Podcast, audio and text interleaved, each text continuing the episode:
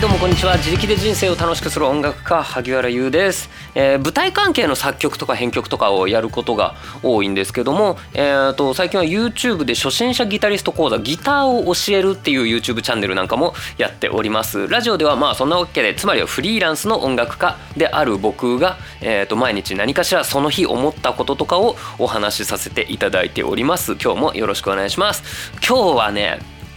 ヘタリアのお話をしたいと思います。ヘタリアってのはあの国を擬人化した歴史コメディ漫画っていう何言ってるか分かんないと思うんですけど、えー、と登場人物がイタリア君とか日本くんとかアメリカくんとか そういうのがいっぱい出てくるわけですねそれをミュージカルにするっていうのがいよいよ今月、えー、と開演になるわけですねあさって開演大阪で開演でで4日間で東京で1週間ぐらいやるっていうそういう日程でで、えー、と今会場入りのために今日トラックを大阪に走らせていたのですがどうやらですねちょっとトラック事故ったらしいんですよ。うん、ああの言っとくけど僕はこのヘタリアミュージカル全く関わってません。なので、えー、とネットニュースを見てマジかって思ってるだけの人でございます、うん、でそう。このヘタリアミュージカルえっ、と16日あさってが、えー、と初日開演で、えー、と今日トラック運搬してるところなんと事故に遭ったと。うん、でえー、と公式からの発表だと,、えー、と大道具小道具の一部が破損。そして音響機材の全壊全部壊れると書いて全壊だそうです。え？どういうこと？えもう本番はあさっての予定だったんですよ。明日の明日が本番だった。で本番なんてそのスタッフさんの機材を運んでるんだから当日間に合えばいいでしょうみたいなそういうもんじゃないですよ。当日そこに行ったらちゃんと音が、えー鳴るちゃんと大道具小道具が揃ってて役者さんの衣装があってこの人の動線が全部できてるっていうのが全部出来上がってっていうのがあさってですよ。で、えー、とこのタイミングで大道具小道具一部破損音響機材の全部っ壊れ。でどうしたと思います？ヘタリアミュージカル。公式から発表がありました。申し訳ございません。開演を1時間遅らせます。そんだけ？すごすぎるよこれ。いやもうえっ、とそんなできるかどうかは、えー今の、えースタッフさんたちの頑張りにかかってるのでこの1時間が、えー、と何由来の1時間なのかは分かりません。その1時間ぐらいだったらいや頑張って負けやっていうそういうんじゃない何かが起こってるからのこの1時間だと思うんですけどにしてもいやもうゾッとする話なんですよこれ。えっともう一応僕もその舞台音響とかを多少はやったことある身として、えっと音響機材全開の何がやばいかってお話をしたいと思います。今日はざっくり3つお話します。1つ目同じ機材が手に入るとは限らない。2つ目機材の状態がわからない。3つ目デジタルの設定どうなっとる？っていうこういう感じです。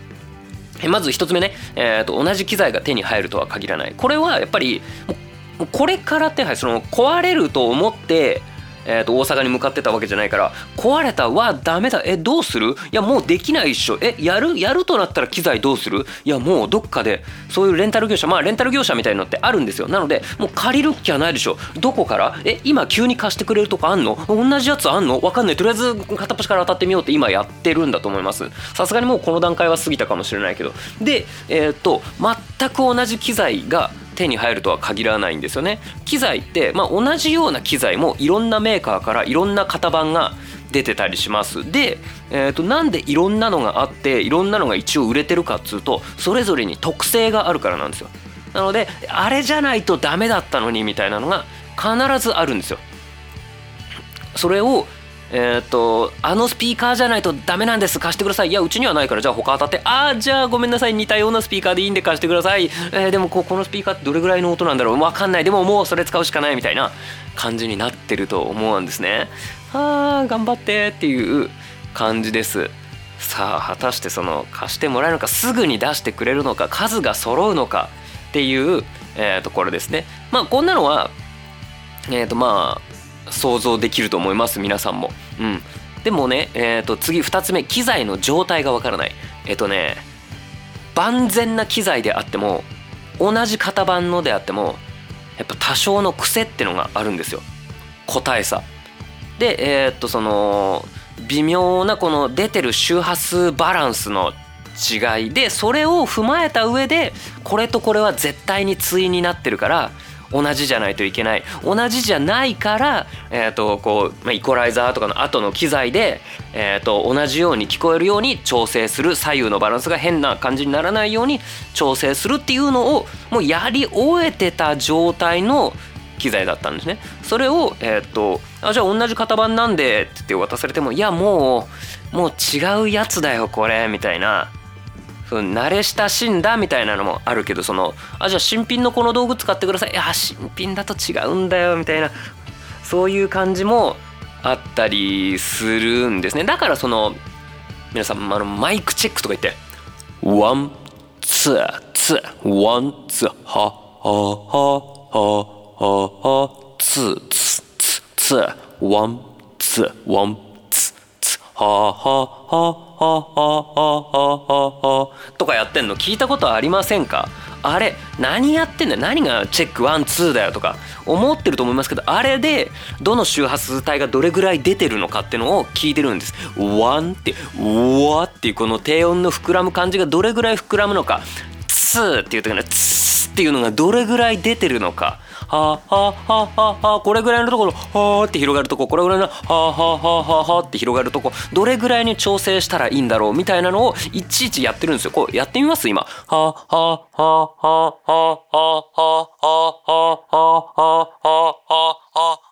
はいえーと今はははってはだけ言い続けながらこうイコライザーっていうのを調整したんですけど結構音違いますよね。これの聞こえ具合でえっ、とその例えば歌の滑舌がなんかなんか聞こえやすいとかちょっとベースがでかすぎないとかこういうのをいちいち調整するんですね。これをねえー、と全部やんなきゃいけないのがもうやり直しなんですねこれがね大変だなって思いますもちろん会場入ったら会場の特性その壁の材質とかえっ、ー、とうんと会場の形とかによって音変わるので当然やるんだけど、えーと、いやここまではできてたよねみたいなのもやり直しなんですよね。うんなので大変だなって思います。ああそのそうだなえ、ー、と陸上競技をやるときにそのよし新しい会場に行ってあこの会場のこの何この床床だとこれぐらいの感じかってそのまあ漢字が最初つかめないからちょっとチェックするじゃないですか。それだけならいいけどじゃあ新しい靴履いてください。靴も新しいやつみたいな。でえっ、ー、と紐どれにしますか？紐も新しいえー、どどどんな感じの紐なんすか？みたいな。そういうの一からやんなきゃいけないみたいな。感じだとそりゃ本人の力はあってもいや慣れ親しんだやつでいつもこれもう安心のっていうのじゃないんだっていうのが新品ならいいってわけじゃないんだよみたいなそういう感じですね。はい。ではい3つ目。うんとそうデジタルの設定どうなったんだろうっていうお話です。えっとね最近の機材って結構いろんなものがデジタルなのですごくいろんなことができるんですよ。でいろんなことは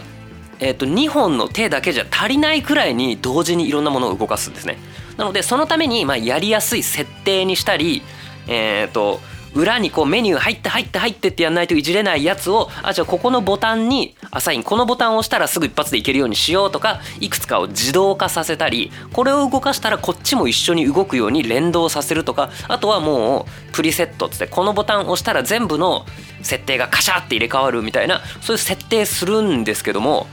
その設定全部飛んだとしたらもうもうもう終わったって感じですよ。うん、これはそれこそ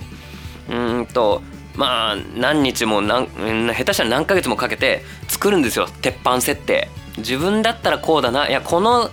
舞台はこうだな。このシーンだったらこうだなみたいな。ここでカシャってやると何番と何番のマイクがこれぐらいの設定になって何番のマイクはこうなって何番のマイクは何秒後からこうやって上がってくるみたいのを全部設定して音響さんがやってたのにそれ全部飛んだってなるともうこれはそのどんな凄腕でもその場の努力だけだと腕が2本とか4本じゃ足りないんだもん。っていうぐらい、えーと、スタッフさんってすごいことをやってるんですね。スタッフさんもすごいしえー、とすごい機材を使ってでそのすごい機材をすごい人がすごい時間をかけて、えー、と作った設定っていうのがあってようやく、えー、と舞台がまあ普通に面白かったねぐらいのができるんですね。どうしようこの設定飛んでたらって思います。あのなんだろうなギターのマルチエフェクターとか使ってる方とかあとはパソコンのエクセルに自分独自のショートカットとかテンプレートとかを作ってる方ならわかると思います。それ全部飛んでえっ、ー、とあ同じアプリケーションこっちにもあったんでこれ使っていいですよ。おいおいおいみたいな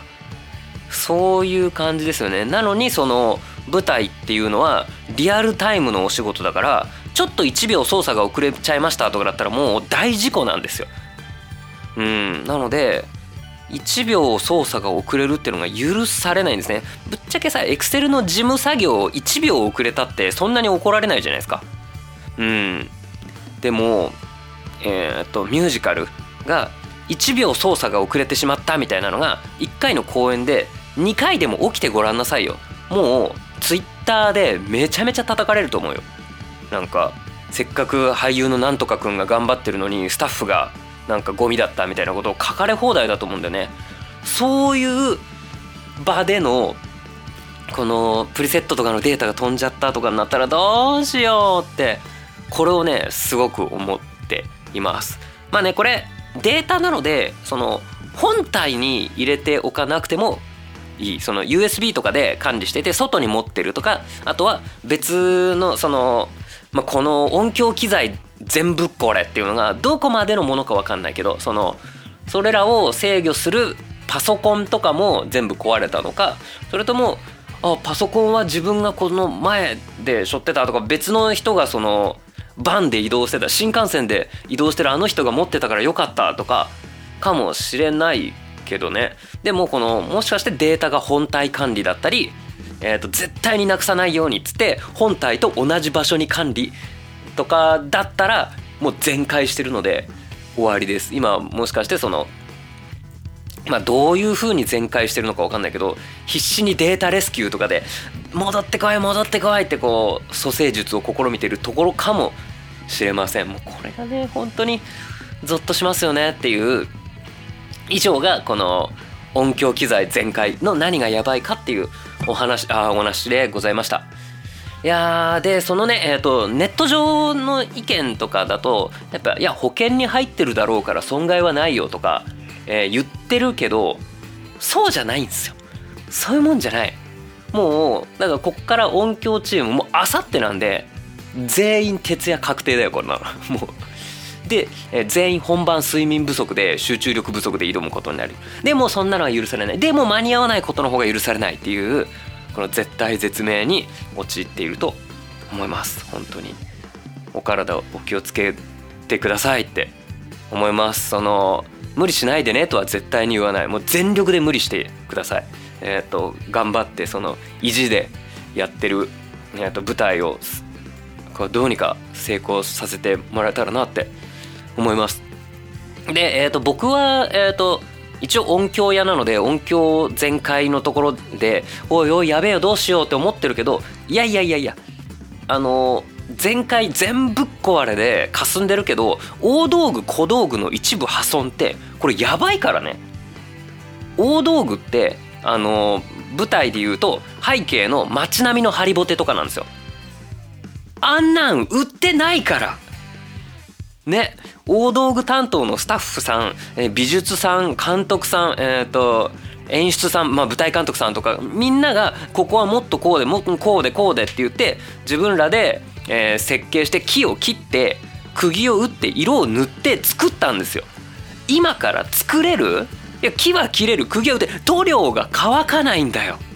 もう今から。大阪あさって雨だそうです。湿気が多かったら乾かないんじゃ。うん。地獄。本当にねもう